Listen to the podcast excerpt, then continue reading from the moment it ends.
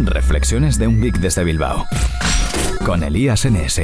Ordenadores, teléfonos móviles, gadgets, todo tipo de cacharros. Tecnología en estado puro. ¿Y de la que nos gusta? Reflexiones de un geek desde Bilbao. El podcast de Elías NS. Buenas a todos y bienvenidos a Reflexiones de un geek desde Bilbao. Soy Elías Gómez, Elías NS en Twitter y en la mayoría de redes sociales. Y vamos con un nuevo episodio. Hoy es miércoles 20 de junio de 2018 y vamos con un par de cositas sobre Google. Reflexiones de un geek desde Bilbao. Elías NS. Vamos a hablar de Google Podcast. Ayer, a última hora del día, en Twitter veía varios enlaces, entre ellos uno de Milcar, que hablaba, o varios tweets, mejor dicho, que hablaban de la nueva aplicación de Google Podcast, que al parecer ya ha sido publicada en Google Play. Esta mañana ha seguido un poco la noticia a través de diversos podcasts que se publican eh, diariamente, como puede ser el de Mixio, de Alex Barredo, o el propio de Milcar Daily. Y es que Google lleva un tiempo pues, lanzando rumores o con un pequeño plan de meterse en el mundo del podcasting. Parecer, un ejecutivo de la compañía ha dado varias entrevistas ha tenido reuniones. Yo no me las he leído, pero bueno, así creo que lo contó Emilcar en Promo Podcast. Y poco a poco se, van acercando, ¿no? Y esto parece ser que era un nuevo paso, el tener un cliente eh, de podcast, al menos para Android. Así que lo primero que hice fue instalármela y a ver qué tenía. ¿Cuál fue mi sorpresa al comprobar que no había cambiado nada? Que mm, yo no estoy utilizando esa aplicación, pero recordaba que era pues prácticamente igual a, cuando yo la probé y utilicé. Así que me dio por mirar en Google Play a ver cuánto ocupaba la aplicación. No me dejaba verlo por tenerla instalada, así que la desinstalé. La desinstalé, volví al Google Play y me decía que la aplicación ocupaba 66 kilobytes. En ese momento mm, vi claro que no era más que un acceso directo, al igual que pasa con Google Lens, que también la podemos instalar desde Google Play, pero no es más que un acceso directo a la función de Google Assistant. En este caso, el acceso directo de esta aplicación, si la podemos llamar así, no es más que un acceso directo a la función de la aplicación Google de podcasts. La verdad es que a nivel técnico me imagino que esto será como una especie de deep link de estos que llaman, ¿no? Un enlace profundo a una sección, a una ficha, a un contenido específico, porque de hecho puedes añadir desde, sin tener instalada la aplicación, esta de Google Podcast, que repito, no es más que un acceso directo con un icono, es más, es más, dije, ah, bueno, parece que al menos con esto ah, tenemos un icono nuevo, porque antes era un icono como de una antena y unas ondas así, como haciendo alusión a la retransmisión, a la radio y demás.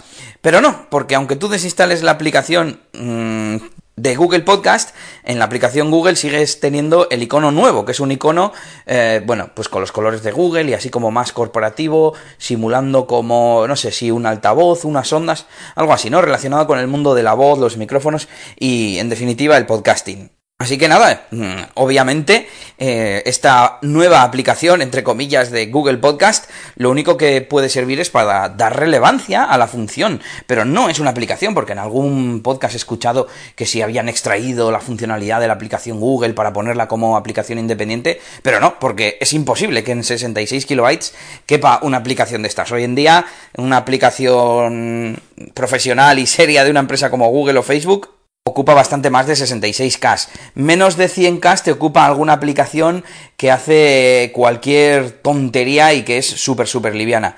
De hecho, estaba pensando cómo poder comprobar esto, si eh, alguien será capaz de desempaquetar la aplicación, pero es tan sencillo como deshabilitar la aplicación Google y ver qué pasa cuando abrimos la aplicación de Google Podcast.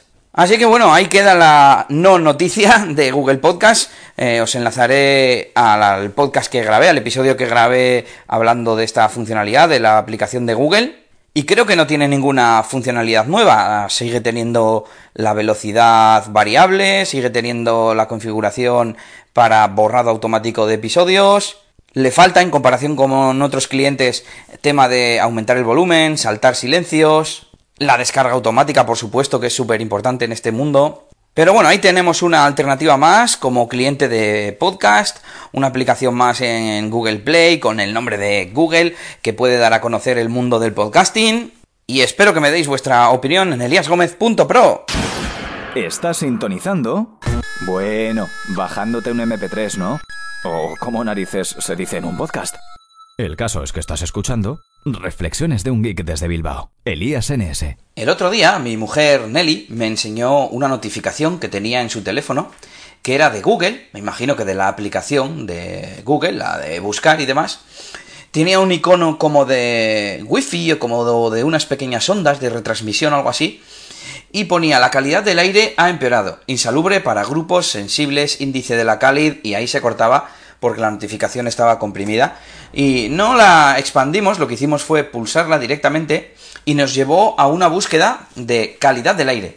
Bueno, pues en esta búsqueda el primer resultado era un bloque, un widget de estos de Google, eh, así con un gráfico y demás que te decía la ubicación, te decía que es la calidad del aire y un poco el resumen de lo que venía en la notificación.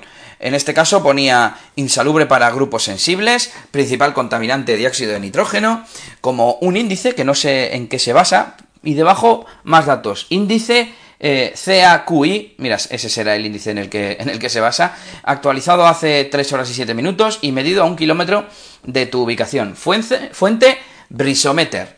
Así que bueno, una nueva funcionalidad que desconocía de Google. Voy a poner calidad del aire.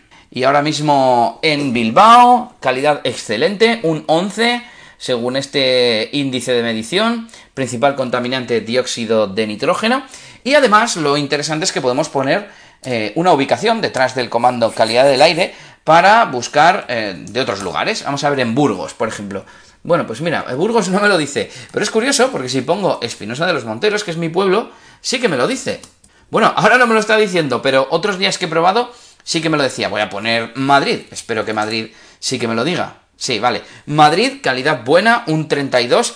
Cuanto menos índice es mejor, por cierto. Así que Bilbao tenemos mejor aire que en Madrid. La calidad dice que es buena.